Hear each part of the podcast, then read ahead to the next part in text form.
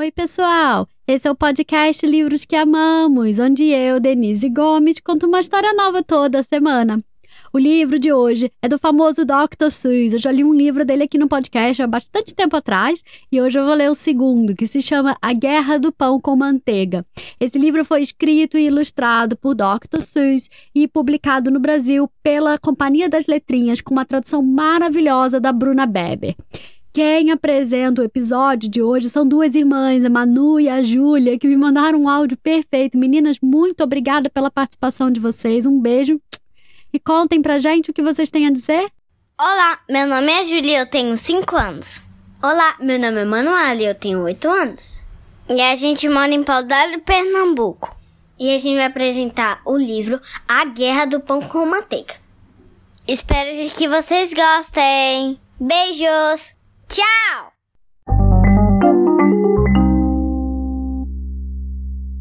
No último dia do verão, horas antes de o outono chegar, meu avô me convidou para ir ao muro passear. Ele ficou em silêncio.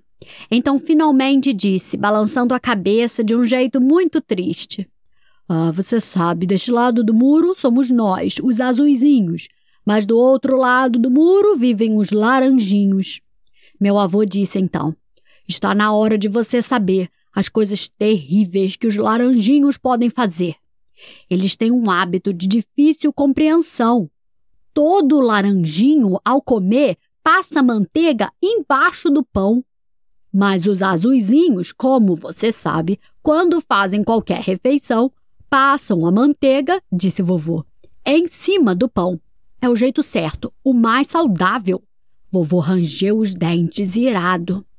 Um laranjinho que passa manteiga embaixo não é confiável. Observe cada laranjinho com cuidado. São excêntricos por natureza. É por isso que na juventude eu tive a nobreza de servir na patrulha azulzinha da fronteira para ter certeza. Naquela época, claro, o muro era diferente. Eu conseguia olhá-los bem de frente. Se o inimigo ousasse se aproximar, eu já estava pronto, de butuca, com a minha vara alfinetada, a vara de mamona maluca. Por um tempo não houve briga. Os laranjinhas ficavam na deles e ninguém fazia intriga. Então, um dia, um lelé da cuca, um laranjinho grosseiro chamado vaidoso, estilingou minha vara de mamona maluca. Com a vara estraçalhada e cheio de vergonha, eu fui falar com o chefe azulzinho, com uma cara tristonha. Mas nosso líder sorriu e disse: Você não é culpado. Eles vão lamentar que essa batalha tenha começado. Vamos vesti-lo com uma roupa mais apresentável e presenteá-lo com um belo estilingue durável. E ele ordenou que os garotos da sala de trás construíssem um estrilingue muito sagaz. Meu ex-trilingue era de grande porte. Eu me senti muito mais forte. Marchei até o muro com a energia revigorada, em direção ao vaidoso, com a arma engatilhada. Chega de conversinha, eu não aquieto o facho frente aos laranjinhos que passam a manteiga embaixo. O vaidoso levou um susto tremendo e então saiu correndo. Sinto desapontar você, mas ele reapareceu ao amanhecer, com uma nova arma e uma roupa bacana, e rosnou a dizer com um jeito sacana. Pode atirar com esse estrilingue de nada, eu já tenho outra arma engatilhada. Com a minha maravilhosa arma, o pega-pedras da pesada. Eu vou devolver as pedras que forem atiradas. Acabou a conversinha, agora o perigo se aproxima dos azuizinhos que passam a manteiga em cima. Fracassei, senhor, eu disse, passando mal, ao chefe azulzinho em seu quartel-general. E ele riu. Isso é perfeitamente normal. Foi nosso estrilingue que fracassou. Era um objeto antiquado. Estilingues, meu caro, são coisas do passado. Precisamos de uma arma de última geração. Meus garotos da sala de trás já receberam essa missão. Vão elaborar uma arma violenta e de muita precisão. Meus garotos geniais já sabem o que fazer e adianto que estão no caminho certo. Já estão quase pronta, você vai ver. E também vai ficar boquiaberto.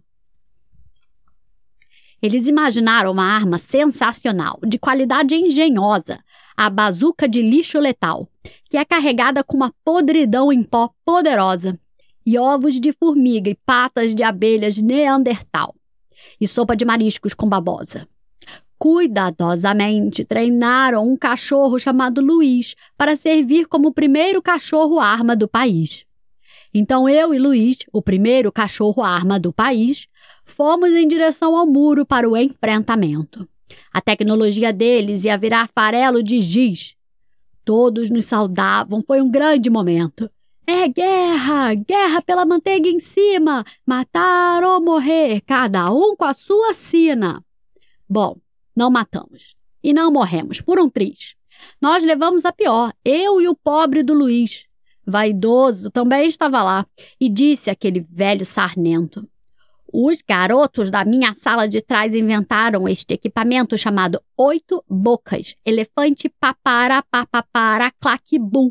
Ele dispara caroços de cereja explosiva com cheiro de pum e vai mostrar que a bazuca de lixo letal é lenta como minhoca. Pobres de nós, Luiz e eu, com medo daquela engenhoca. Mais uma vez, pelo vaidoso, fui superado e arrasado. Mais uma vez voltei do muro sem moral e desanimado. Me curvei e me arrastei. Eu estava tão derrotado, tão triste, me sentia devastado. Até que ouvi um repique. Bumba! E um sopro. Porom, pom, pom, a ressoar. Era a banda Manteiga em cima, se aproximando pela colina. O chefe azulzinho havia pedido que eles viessem me encontrar cantando a canção O Certo é em Cima para me animar. E eles cantaram: Não se reprima, manteiga em cima. E aquele pequeno ato elevou minha autoestima. Meu rapaz, o chefe azulzinho deu um sorriso. Você é o escolhido, nós votamos e o elegemos general. Você foi promovido. Está pronto seu novo uniforme azulzito. Vista-se para lutar. A grande guerra está chegando e é você quem vai começar. E tenho certeza que desta vez você é quem vai ganhar. Meus garotos da sala de trás já sabem como se dará a vitória. Espere e verá o que eles tramaram. Faremos história. Com essa nova máquina, você vai sobrevoar o muro e dizimar aqueles da manteiga embaixo, eu juro. Aqueles garotos da sala de trás entendem bem o recado. Fizeram uma coisa chamada cuspe para todo lado. E eu embarquei com o coração disparado. O que sempre almejara estava logo abaixo, a terra da manteiga embaixo.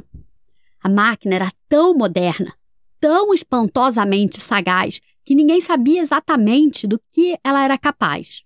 Ela tinha muitas torneiras que espirravam gosma viscosa e que afogariam os laranjinhos com uma baba azul gulosa, enquanto eles comessem sua manteiga embaixo rançosa. Eu avançava em alta velocidade quando ouvi uma voz cheia de maldade. Se afogar os laranjinhos, você já era vizinho. Vaidoso tinha um cuspidor igualzinho ao meu e gritou: O meu gosmentor azul é melhor do que o seu. E se os azuizinhos jogarem gosma nos laranjinhos, esqueça, porque os laranjinhos vão afogar os azuizinhos.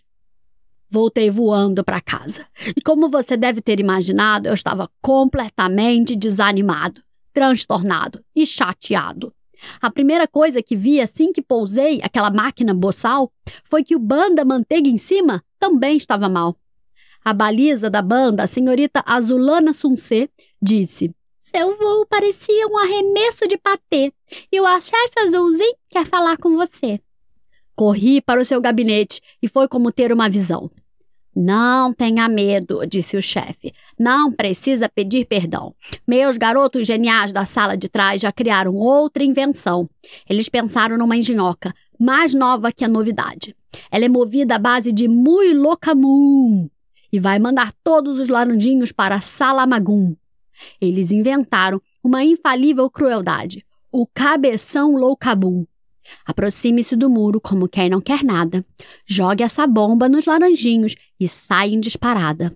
Ordenei aos azuizinhos que se escondam no abrigo subterrâneo, enquanto o cabeção Locabum dispara seu ataque instantâneo. Enquanto eu corria para o muro com a bomba na mão, notei que todos os azuizinhos se abrigavam num buraco no chão e obedeciam ao chefe azulzinho com prontidão. Eles marchavam bravamente e as bandeiras ditavam o clima. Já para o buraco, por seu país e pela manteiga em cima. Foi nessa hora que meu avô me encontrou. Ele disse, segurando meu braço: Você já devia estar lá embaixo. Vamos logo, aperte o passo. Ou melhor, Veja e guarde na memória que você me viu fazendo história. Aqui, agora, rumo à glória. Vovô deu um salto fabuloso e gritou num apito horroroso. Essa cidade horrível vai desmoronar, não vai sobrar nenhum laranjinho para contar. Nesse instante, ouvimos um clock, clock, clock vindo de algum lugar. Eram os passos do velho vaidoso que acabava de chegar. Seus garotos da sala de trás também fizeram um. Ele trazia nas mãos outro cabeção loucabum. É o fim, vovô gritou. Vocês vão virar migalhas de pão. Eu vou passar manteiga em cima dos seus restos no chão. Vovô, eu gritei, por favor, cuidado. Quem levará melhor neste páreo? Você ou o adversário? Isso é o que vamos ver, disse meu avô sem mais que. Isso é o que vamos ver.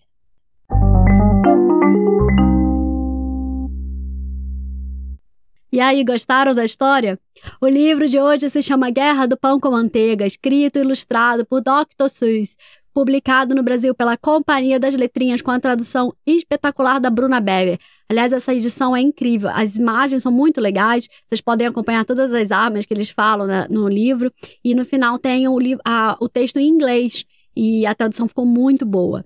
E esse livro, uma curiosidade, é que ele foi escrito pelo Dr. Seuss, inspirado na Guerra Fria. Depois vocês perguntam para um adulto aí sobre ela.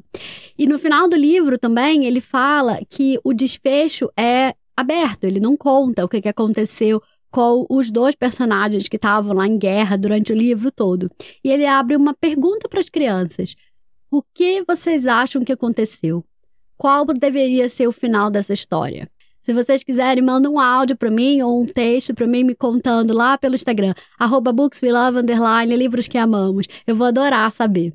Quem encerra o episódio de hoje é a Eva, que me mandou um áudio lindo. Eva, muito obrigada pela sua participação. Um beijo. E conta pra gente o que você tem a dizer. Oi, pessoal, meu nome é Eva, moro em Fortaleza, Ceará, tenho seis anos. Hoje a Denise apresentou o livro A Guerra do Pão com Manteiga. Tomara que essa guerra acabe logo. Tchau, beijo!